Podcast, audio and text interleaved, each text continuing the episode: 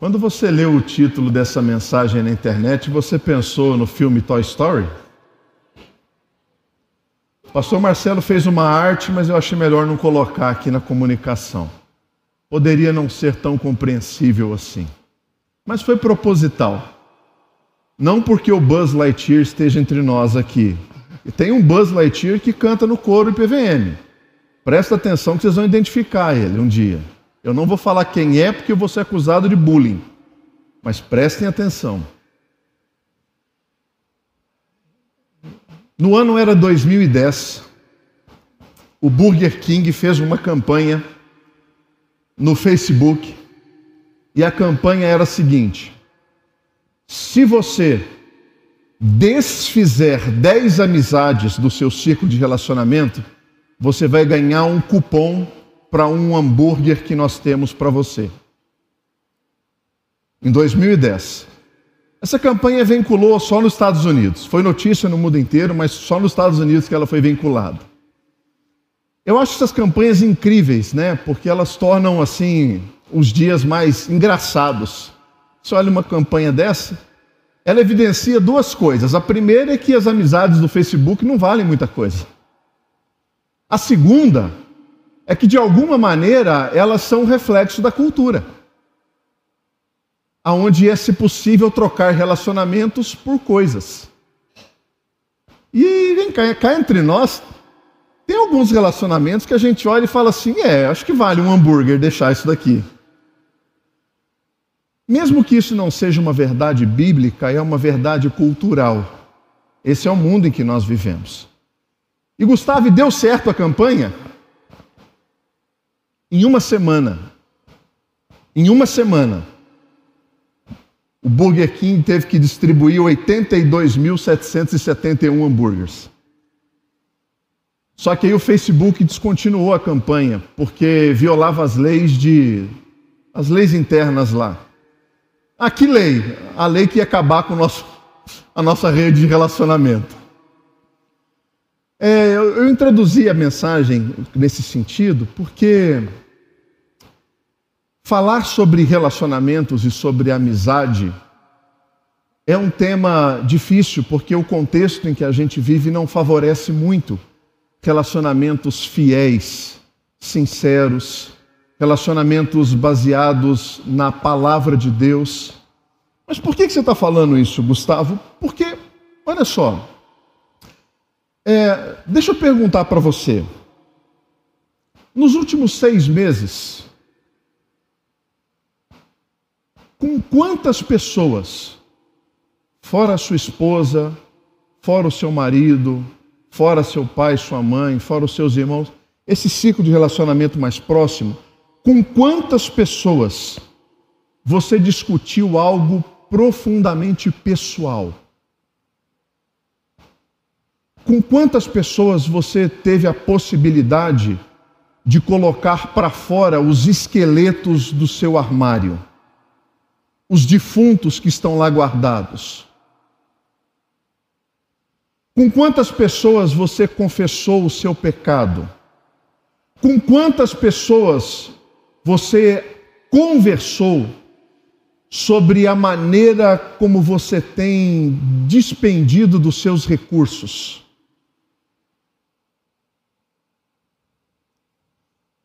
Tem um ponto um pouco mais complicado. À medida em que nós vamos envelhecendo, a gente vai tendo cada vez mais dificuldade para fazer amigos. Pensa aí. Quem são os amigos íntimos do seu pai? Ah, pastor, já morreu. Você lembra quem eram?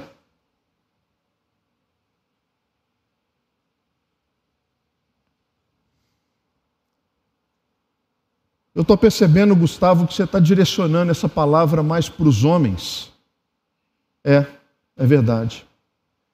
Porque eu acho que elas fazem isso muito melhor do que nós. Muito melhor. O texto bíblico de primeiro livro de Samuel, capítulo 18 até o 20, fala da amizade de dois homens. A amizade de Davi e a amizade dele com Jonatas. E eu vou direcionar essa nossa conversa hoje exatamente para isso. Eu quero falar mais nessa manhã com vocês, homens. As mulheres já podem ir embora? Não, fica aqui. Porque vocês podem nos ajudar muito nessa nossa difícil tarefa de estabelecer amizades significativas com outros homens. Toda mensagem pregada desse lugar ela é uma mensagem que a gente tem a expectativa de que ela abençoe muito a igreja e ela glorifique a Deus. Mas algumas mensagens, elas acabam entrando num círculo mais fechado de, de importância. Porque nós, como igreja, nós temos alguns pilares. Então, um dos nossos pilares é não ser uma comunidade de consumo para a cidade. Nós não queremos que as pessoas entrem aqui para consumir a vida cristã. Nós não queremos que as pessoas entrem aqui com a possibilidade de ouvir uma bela canção. Nós não queremos que as pessoas entrem aqui porque o nosso café é excepcional. A gente não quer que as pessoas entrem aqui porque quando elas entram aqui, elas se sentem bem e elas são recarregadas para a semana. Desculpa, isso não é o nosso objetivo. O nosso objetivo não é criar consumidor da fé. Nós falamos que esse espaço, essa comunidade, essa igreja, ela é uma igreja de discípulos, nós somos família. Nós caminhamos juntos, nós temos propósitos em comum, nós temos a mesma missão, nós estamos debaixo do mesmo Deus, capacitados pelo mesmo Espírito. Então, o meu objetivo com essa mensagem é incentivar você a entender que somos uma comunidade de discípulos, discípulos de Jesus, que repartem a vida. Nós não fazemos isso com todo mundo, mas nós precisamos fazer isso com alguém da comunidade é imprescindível. E esse texto do livro de 1 Samuel, ele mostra por que a amizade é importante e como nós devemos desenvolver essa amizade. Então eu vou passar alguns versículos bíblicos aqui, se você quiser, abra sua Bíblia já em 1 Samuel 18, para você ir acompanhando. Versículo 1 de Samuel 18. Sucedeu que, acabando Davi de falar com Saul, a alma de Jonatas se ligou com a de Davi. E Jonatas o amou como a sua própria alma. A expressão bíblica aqui, uma tradução literal é: e elas foram tecidas pelo Espírito. Expressão bonita, né? Quando a gente se identifica com alguém, a gente percebe que tem algo mais do que um simples afeto mas é um envolvimento espiritual por uma causa. Foi isso que Jonatas sentiu por Davi. E no versículo 3 tem uma expressão muito interessante que fala assim: que eles fizeram uma aliança. Jonatas e Davi estabeleceram uma aliança. Versículo 4. Quando eles estabelecem essa aliança, Jonatas se despoja da sua capa que ele vestia, ele deu a Davi, como também a armadura, a espada, o arco e o cinto. O que, que Jonatas está fazendo nesse momento? Jonatas era o príncipe, o herdeiro natural do trono. As suas vestes eram vestes principescas, vestes que indicavam ele como sucessor do trono. E quando ele tira as suas vestes e coloca em Davi, ele está reconhecendo que o trono não pertence mais a ele, mas a partir desse momento ele está tendo um reconhecimento público de que a sucessão do trono agora é de Davi.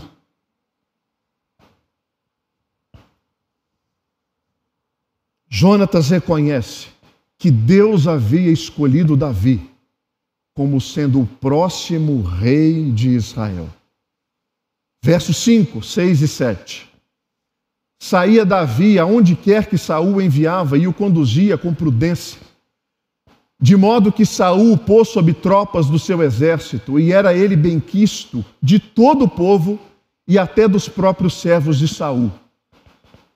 Sucedeu, porém, que vindo Saul e seu exército, e voltando também Davi de ferir os filisteus, as mulheres de todas as cidades de Israel saíram do encontro do rei Saul, cantando e dançando com tambores, com júbilo, com instrumentos de música, e as mulheres se alegravam e cantando alternadamente, dizia: os contraltos, as contraltas cantavam: Saul feriu seus milhares, as sopranos, Davi os seus dez milhares. Um coro. Dentro da poesia hebraica, é preciso que a gente se lembre que a repetição dentro de uma estrofe, dentro de uma poesia, ela não significa ideias distintas. Ela está reforçando o princípio da primeira estrofe ou da primeira frase. Por exemplo, Salmo 34, 13. Conseguimos abrir aí? Olha que interessante esse salmo.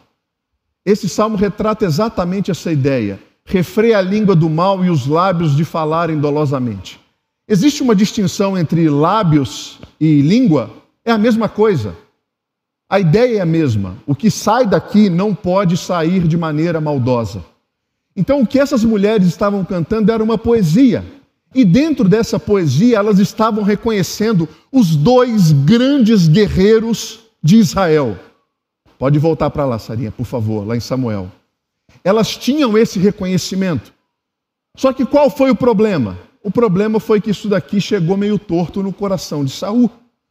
E aí a gente tem uma impressão muito ruim quando a gente lê o versículo 8. Então Saul se indignou muito, pois essas palavras lhe desagradaram em extremo, e disse: Dez milhares deram elas a Davi, e a mim somente milhares. Na verdade, o que falta para ele? O que esse rapazinho quer? O reino? Só falta agora ele querer o reino. E no versículo 9, a gente tem um versículo difícil que diz assim: Daquele dia em diante, Saul não via a Davi com bons olhos. A partir daqui, estabeleceu-se um problema no relacionamento de Davi com Saul. Se a gente for agora lá para o capítulo 19, para o verso 8, a gente tem o reflexo dessa indignação. Tornou a haver guerra e quando Davi pelejou contra os filisteus e os feriu com grande derrota, e fugiram diante dele, o espírito maligno da parte do Senhor tornou sobre Saul, estava este assentado em sua casa e tinha na mão a sua lança, e enquanto Davi dedilhava o seu instrumento músico, 10. Procurou Saul encravar a Davi na parede, porém ele se desviou do seu golpe, indo a lança ferir a parede, e então fugiu Davi e escapou. Eu sei que você não entendeu nada depois do verso 9, porque você só ficou com aquele negócio, espírito maligno da parte do Senhor. Tem gente que parou de ler e olhou para mim assim. O que que isso quer dizer? Existem basicamente duas boas interpretações para esse texto, e eu estou fazendo aqui um parênteses, tá bom? Eu vou falar, depois a gente volta para o texto, só para você não ter que dar um Google depois e pegar um monte de informação errada, tá bom? A primeira expressão que eu acho, a primeira interpretação que eu acho que é muito mais relevante. Essa palavra espírito maligno, ela é uma expressão hebraica que existe uma possibilidade de tradução de aproximadamente 26 termos podem ser traduzidos dentro dessa expressão. E quando a gente olha o sentido maior de toda a frase, a gente já tem a revelação bíblica em 1 Samuel, no capítulo 14 e no capítulo 16, que Saul já não era mais o escolhido de Deus, porque o Espírito do Senhor já o tinha abandonado. Mas como assim, Gustavo? O Espírito do Senhor pode me abandonar? Não. Essa era o modelo de ação do Espírito no Antigo Testamento. As revelações de Deus, elas são progressivas. No Antigo Testamento, o Espírito vinha, usava para o propósito e deixava. Ah, mas tem outros exemplos assim? Um monte. um dos mais conhecidos, Sansão. Lembra? Quando ele faz o voto de nazireato. Então, uma boa maneira de nós interpretarmos esse versículo é que dentro dessa perspectiva, Deus já havia determinado que Saul não era mais o rei, mas ele ainda insistia com as maldades do seu coração. E uma possibilidade de tradução é um espírito de julgamento. Não um espírito maligno, porque o julgamento para aquele que é mau não é um julgamento bom, mesmo sendo justo. Lembra da conexão com Romanos 1, que o reverendo Marcelo tratou algumas semanas atrás, quando ele fala que Deus deixa as pessoas aos seus próprios prazeres? Dentro dessa perspectiva, Saul é aquele que exerce um julgamento, que sofre um julgamento da parte do Espírito do Senhor, para que ele estabelecesse atitudes que estejam de acordo com a maldade do seu coração. Ah, Gustavo, isso para mim está um pouco complicado. A segunda possibilidade de tradução, ela é mais simples, mas de repente faz mais sentido para você.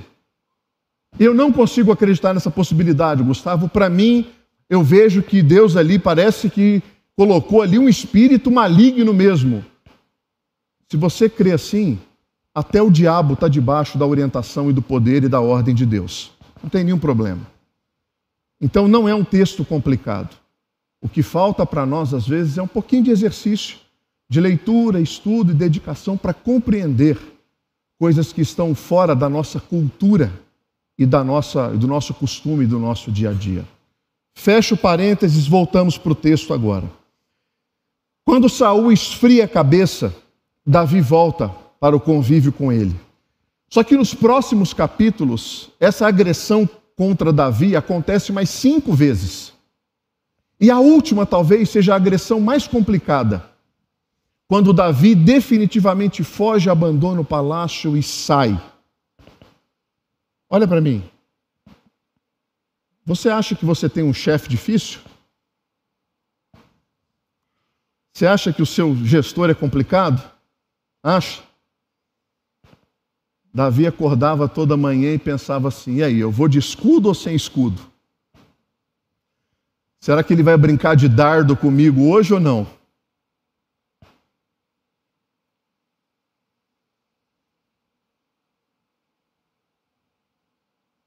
Jonatas chega para Jonatas chega para Davi e fala: é hora de você sair. É hora de você você fugir daqui. Mas e aí? O que, que eu vou fazer? Você vai se esconder numa floresta. Existe uma floresta a 50 quilômetros daqui, mas, é, Jonatas, eu, eu não posso fazer isso, porque está chegando a lua nova e toda lua nova nós temos o jantar com os principais é, homens do exército, com Saul.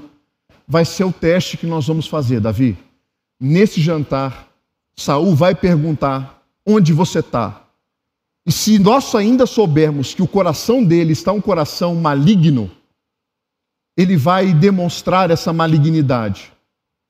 E eu vou dizer para ele que você teve alguns assuntos pessoais para resolver.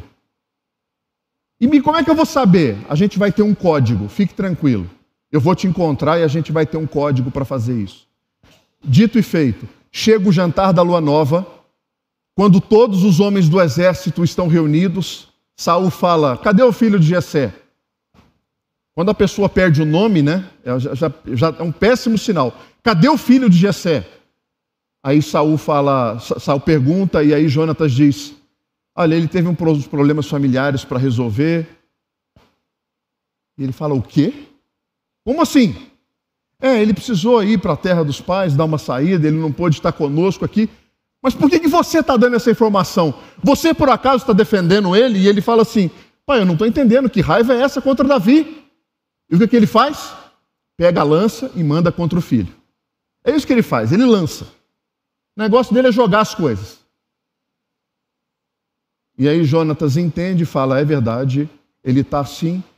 Jonatas caminha a cavalo 50 quilômetros e eles tinham um código. Eu vou lançar três flechas no campo. Eu vou mandar o meu ajudante buscar a flecha. Se eu gritar para o meu ajudante, Tá mais para cá. Davi, pode sair que nós estamos em segurança. Agora, se eu gritar, tá mais para lá, você some, corre e não apareça aqui. Esse é um texto que mostra as atitudes de amizade entre um homem e outro homem. Essa história principal, ela tem diversas lições. Eu poderia falar aqui sobre é, como que pessoas que tentam ocupar o lugar de Deus acabam ficando loucas. Eu poderia falar aqui sobre como Deus usa histórias para mostrar a maneira como pessoas reagem à revelação de quem é o rei. Porque Saul não aceitou Davi como rei, Jonatas aceitou Davi como rei. Mas eu quero falar nessa manhã sobre a relação de amizade entre esses dois homens. Uma relação muito profunda. E um dos pontos interessantes dessa amizade é quando a gente percebe o caráter dessa amizade. O que está envolvido no caráter dessa amizade? Um dos aspectos é esse amor altruísta ah, Gustavo, mas parece que é fácil a gente falar de amor altruísta ali entre Jonatas e Davi. Olha, eu não sei se você sabe, mas Saul reinou, presta atenção, senão você vai se perder. Saul reinou 40 anos em Israel. Davi, quando ele assume o trono, ele tinha 30 anos, ou seja, no décimo ano do reinado de Saul, Davi nasceu.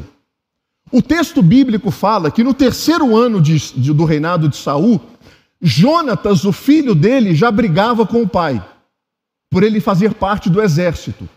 Mas com quantos anos um jovem israelita entrava para o exército? 20 anos.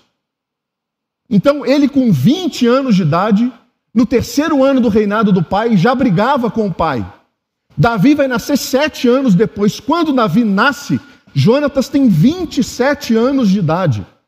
Quando Davi vai reinar, ele tem 30 anos e Jonatas tem 57 anos. A gente está falando de alguns anos anteriores. Você já imaginou uma amizade de um homem de 50 anos com um menino de 23 anos? Essa é a amizade de Jonatas e Davi. Por isso que o modelo é altruísta.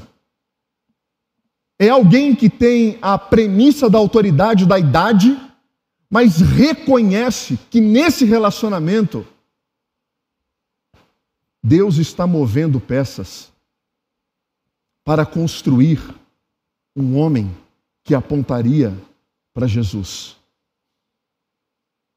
E se você não tem uma perspectiva altruísta no seu relacionamento, na sua amizade com outro homem, dificilmente você vai conseguir entender que Deus usa amigos para formar caráter.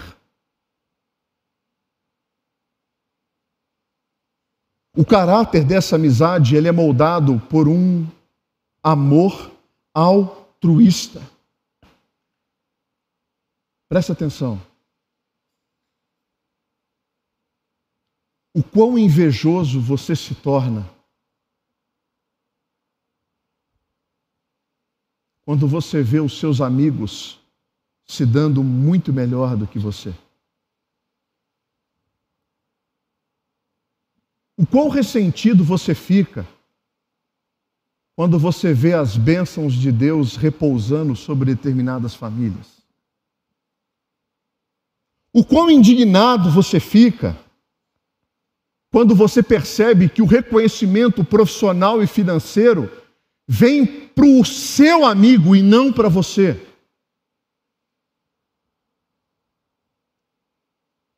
Vocês que estão na escola aí, ó,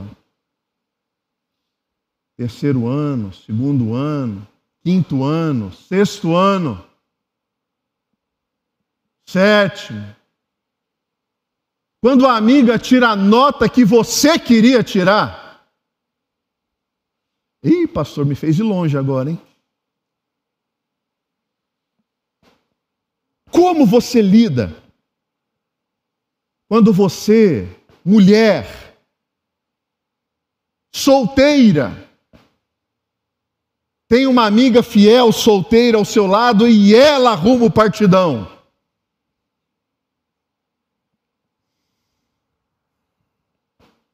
Como você fica quando aquela mulher abençoada parece que não envelhece. Miserável.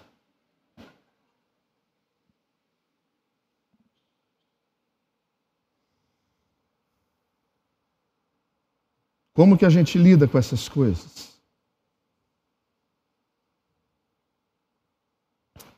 E tudo que você pensa é: por que não eu? Por que não comigo? Por que não com a minha família? Por que não com o meu casamento? Por que não com o meu emprego? Olha, corações e atitudes assim, elas são atitudes destrutivas para qualquer amizade.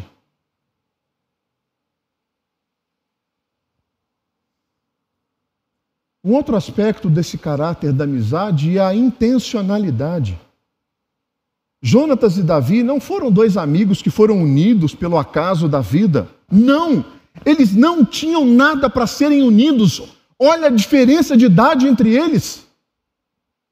Não havia razão para eles estarem unidos. Como assim não, Gustavo? É claro que não. Jonatas era o descendente do trono. A gente sabe como essas coisas funcionam. Quando o rei morre, o filho assume. Mas a intencionalidade dele foi entender que Deus estava fazendo um movimento contra-humano, não natural, contra-cultural, nesse momento da história, através dele e de Davi.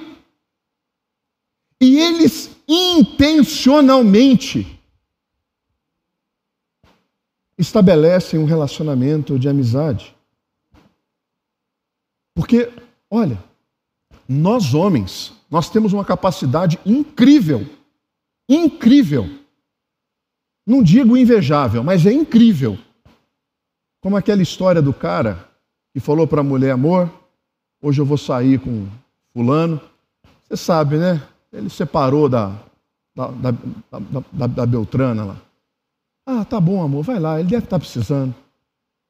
Aí o o cara volta três horas depois. Qual é a primeira pergunta que a mulher faz? E aí, amor, como é que ele está? Fala, não sei. Como não sabe? Você não perguntou para ele como é que ele estava? Não, claro que não. Mas e a esposa dele? Não, incapaz, amor, nem tocamos nesse assunto. Mas vocês ficaram três horas falando do quê? Nossa, um monte de coisa, mas menos essas coisas pessoais. A gente não entra nesses assuntos. Não faz bem.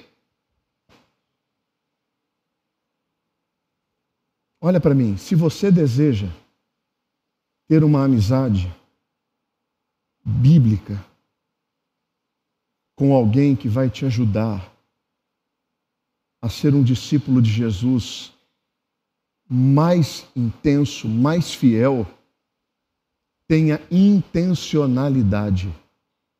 Depois que nós casamos, homens, olha para mim, depois que nós casamos, nós temos uma dificuldade enorme de abrir o nosso coração para outro homem, de conversar coisas sérias e profundas da vida, que vão sendo acumuladas no armário, tuchadas no armário, e a gente não fala com ninguém. Tenha intencionalidade nos seus relacionamentos.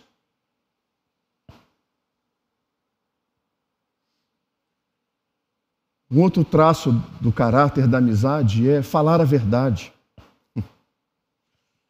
Jonas fala para Davi coisas difíceis, coisas que eram complicadas, coisas que Davi não queria ouvir. Jonatas estava tentando não só manter a paz, mas Jonatas tinha consciência de que esse homem que Deus havia escolhido iria governar Israel um verdadeiro amigo pensa não somente na sua segurança, mas pensa no florescimento do caráter de Deus na vida do outro. E não só no conforto, porque é muito confortável a gente sair para não falar nada, só dar risada. Mas isso não é amizade. E quando o homem anda nesse caminho, a impressão que dá é que ele está colocando um patins de gelo pela primeira vez e entrando numa pista de patinação. O cara que não sabe se comportar nesse ambiente, porque não se sente seguro. E você lembra do versículo 3 que nós lemos do, do capítulo 18? Que Jonatas e Davi fizeram uma aliança. Cara, nós estamos aqui assumindo um compromisso. Eu vou te ajudar. Nós seremos amigos até o fim. Até o fim. Eu sei, eu não queria entrar nesse assunto. Eu definitivamente não queria entrar nesse assunto, mas infelizmente o mundo que a gente vive olha para esse texto e fala assim: amizade, né, pastor?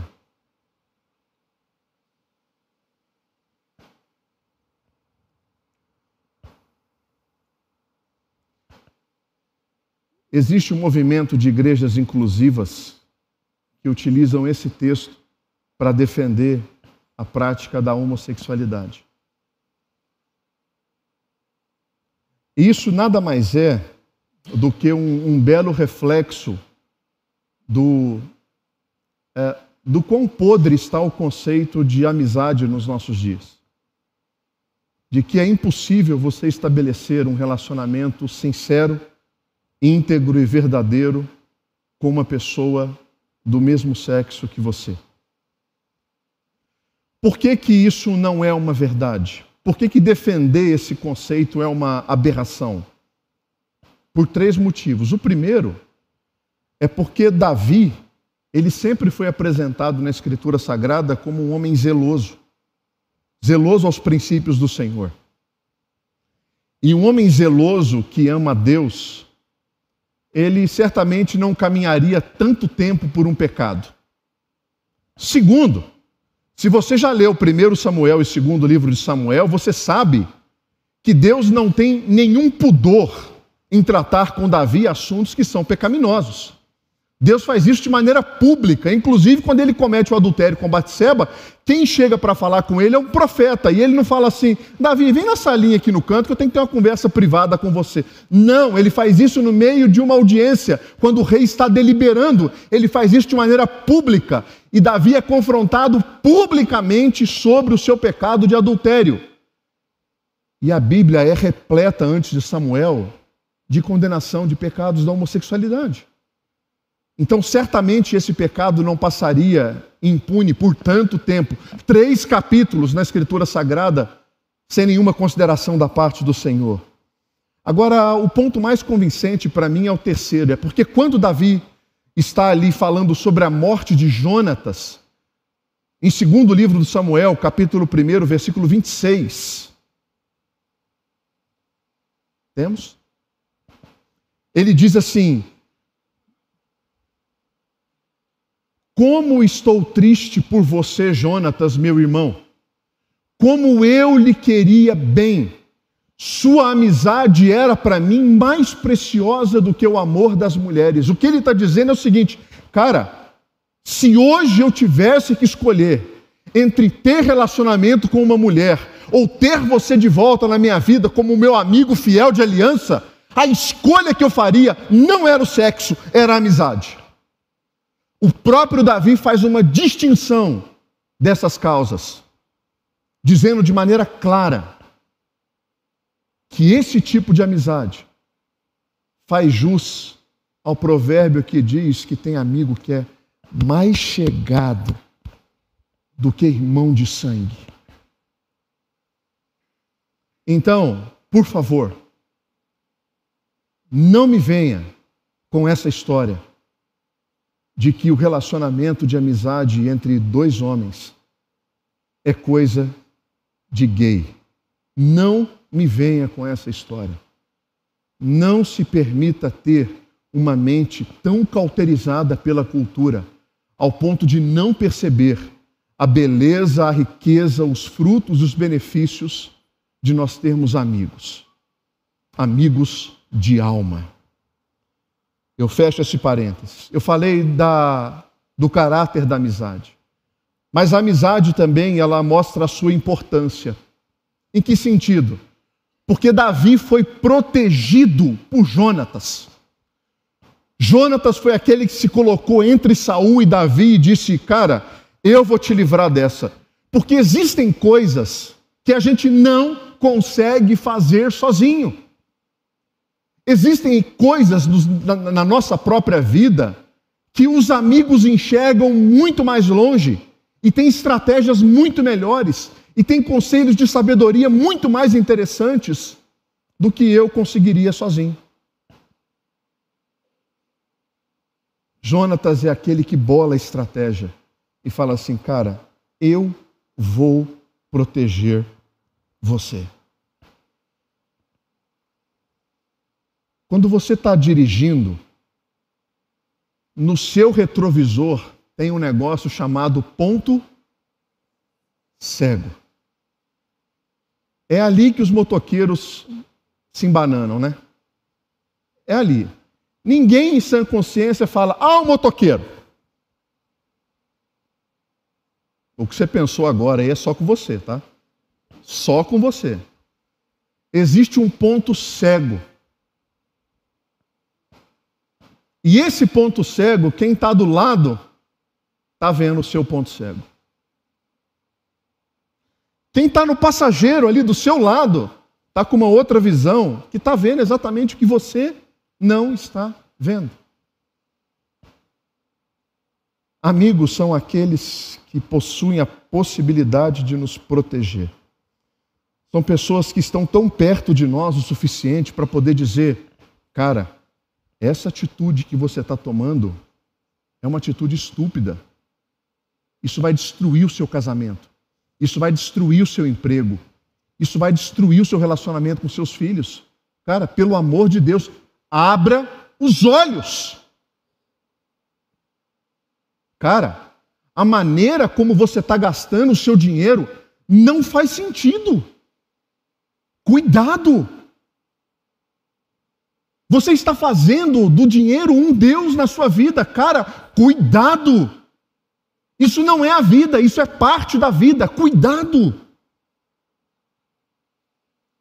Qual foi a última vez que alguém teve liberdade para dizer isso para você? Puxa, pastor, nunca disseram.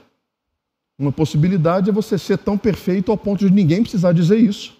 Ou a outra tão fechado que ninguém encontrou abertura para poder chegar até você e dizer isso. Amigos são aqueles que nos protegem. Amigos são aqueles que nos fortalecem.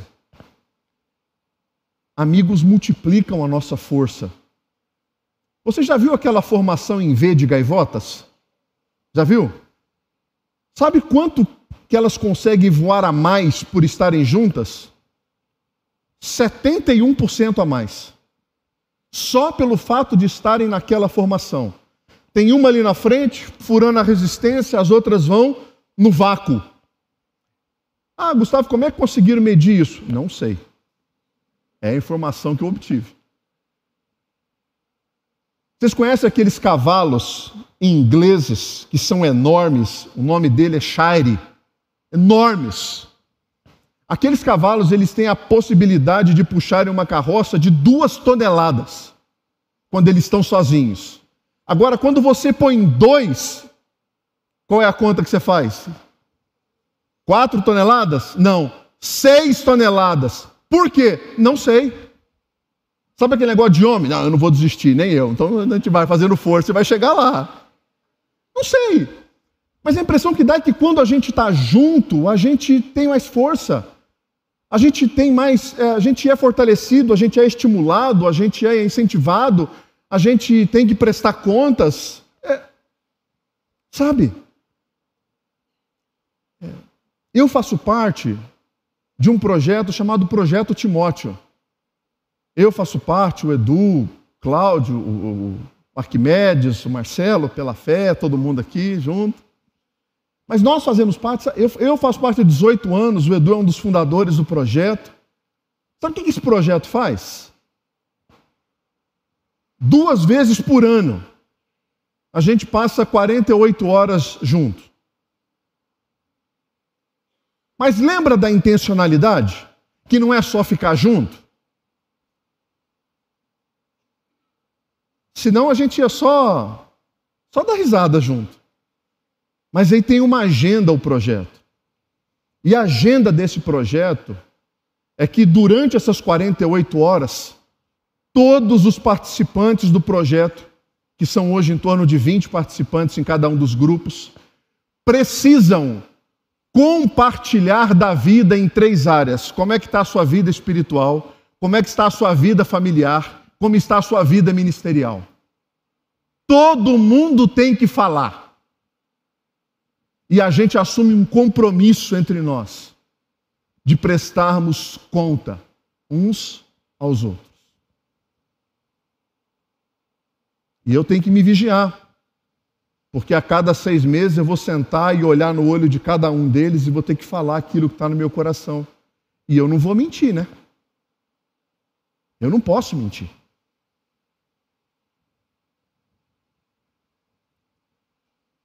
Isso nos fortalece.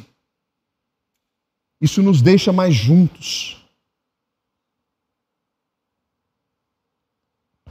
Um outro aspecto dessa relação que existe entre a importância da amizade é que essa importância da amizade ela moldou Davi. Como assim moldou Davi? Porque quando Davi assume o trono e Jonathan já tinha morrido, já tinha passado alguns anos, Davi faz uma pergunta: Vem cá, Alguém sabe de algum descendente de Jonatas que está espalhado por aí? Tem alguém perdido por aí, meio sem rumo? Ah, tem sim, tem um cara, ele é meio aleijado, ele não consegue andar direito, o nome dele é Mefibosete, e parece que ele é até filho de Jonatas. Ok, chame esse cara para dentro do palácio, ele vai sentar à mesa comigo todos os dias. As terras que pertenciam a Saul em determinado lugar agora vão pertencer a ele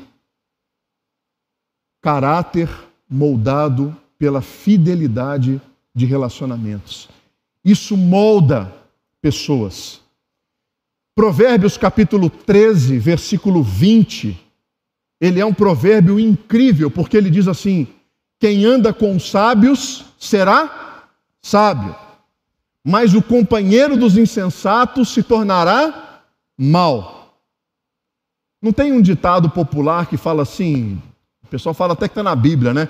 Diga-me com quem andas, que eu te direi quem tu és. O pessoal põe até linguagem bíblica nisso, né? Não tem nada a ver. Esse versículo aí, ele está dizendo o seguinte: diga-me com quem andas, que eu te direi quem você se tornará. Não é quem você é, é quem você se tornará. Pastor, então é uma, é uma previsão do futuro? É. Você quer ser sábio? Junte-se com pessoas sábias. Olha, eu participei aqui na IPVM em mais de 20 acampamentos de jovens. Acampamento é um local onde a gente tem muita intensidade espiritual. É muita devoção, é muita oração, muita palavra, é muito louvor, é muita música, é muito compartilhar. E muitas coisas acontecem ali. E o que eu mais vi foram jovens sendo inflamados por uma emoção enorme mas quando volta para a cidade, a vida continua na mesma porcaria que estava. Mesma coisa. Ah, mas pastor, eles fizeram votos lá. Os votos foram: puxa, eu não quero namorar mais nenhum tranqueira, eu não quero mais me relacionar sexualmente com ninguém, eu quero ler a Bíblia inteira. Pastor, eu quero servir na igreja, é isso que eu quero. As pessoas que definitivamente mudaram não foram aquelas que mais choraram, foram aquelas que mudaram os seus relacionamentos. Foram aquelas que intencionalmente mudaram as suas amizades. Você quer ser um pai melhor? Você quer ser uma mãe melhor? Você quer ser um aluno melhor? Quer? Quer ser um aluno melhor? Me mostre quem são as suas amizades, que eu vou dizer o que você vai se tornar. É o que Provérbios está dizendo. Você já pensou que você pode estar a uma amizade da sabedoria, a uma amizade do marido legal, a uma amizade da mulher incrível, a uma amizade do estudante excelente, a uma amizade do discípulo fiel de Jesus? Uma amizade.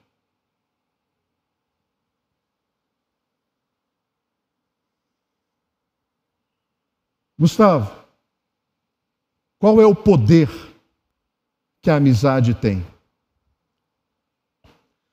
Olha, eu sempre falo que a história de Davi não é sobre Davi. A história de Jonatas não é sobre Jonatas. A história deles é sobre Jesus o que ele fez, para quem ele aponta, quem ele é. Essa é a história. Quando Davi passou necessidade, Jonatas andou 50 quilômetros para falar com ele.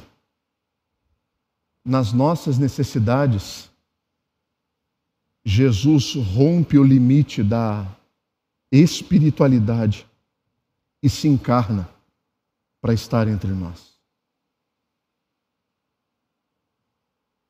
Jonatas renuncia o seu direito ao palácio para poder hospedar, acolher e instruir Davi.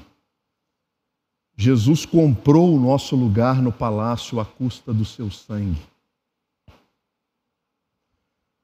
Jonatas era o herdeiro legítimo do trono. Jesus é o herdeiro legítimo do trono. E ele nos chama ao seu reino pelo seu sacrifício. Uma das passagens mais incríveis, Sara, João capítulo 15, a partir do versículo 13, quando Jesus está lidando com os seus discípulos. E ele fala: Ninguém tem maior amor do que este, de dar alguém a própria vida em favor dos seus amigos. Ele está falando dele, dele. Ele está falando para os discípulos, ele está ensinando que homens podem ter um relacionamento bíblico de amizade. E no verso 14 e 15 ele expande a ideia: vocês são os meus amigos, se vocês fizerem o que eu vos mando. Já não somos, já não vos chamo servos, porque o servo não sabe o que faz o seu senhor, mas tenho-vos chamado amigos, porque tudo quanto ouvi de meu Pai, eu vos tenho dado a conhecer. Olha, Gustavo, eu não sei nem por onde começar eu eu quero eu quero fazer parte dessa comunidade. E eu estou entendendo que eu acho que eu preciso mudar um pouco os meus círculos de relacionamento. Eu preciso ser influenciado por um outro grupo. Poxa, que legal, que bom. Que bom. Talvez o primeiro passo que você tenha que dar, primeiro é saber se você pode ser chamado de amigo de Jesus. Porque Jesus deixou bem claro: se você quiser ser meu amigo, a prova disso é a obediência. Não é a sua vontade, é a minha. Você precisa fazer o que eu mando fazer. E aí? Quem é Jesus para você?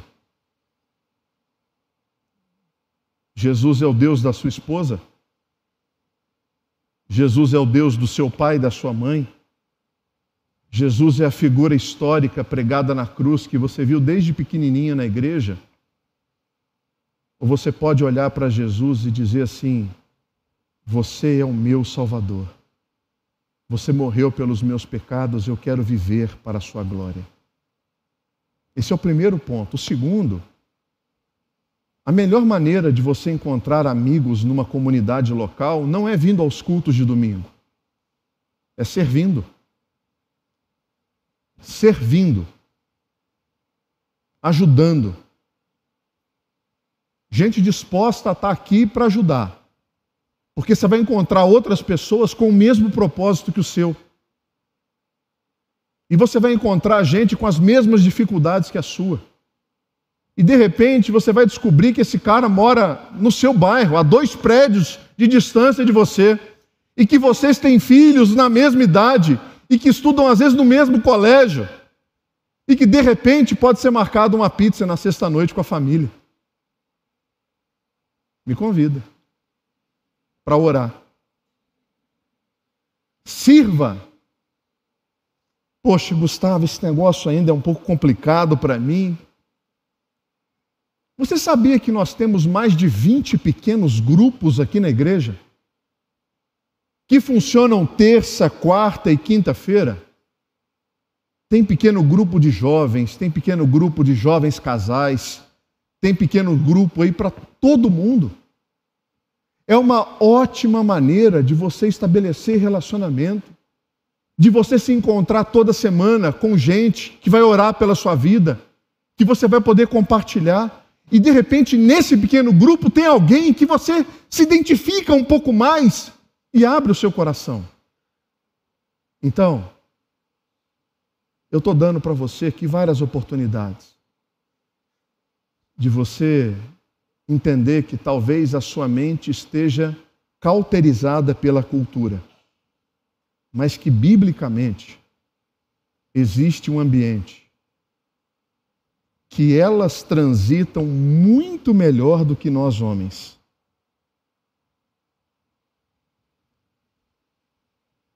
De amizade, fidelidade, altruísmo, relevância, segurança para nos ajudar a servir a Deus.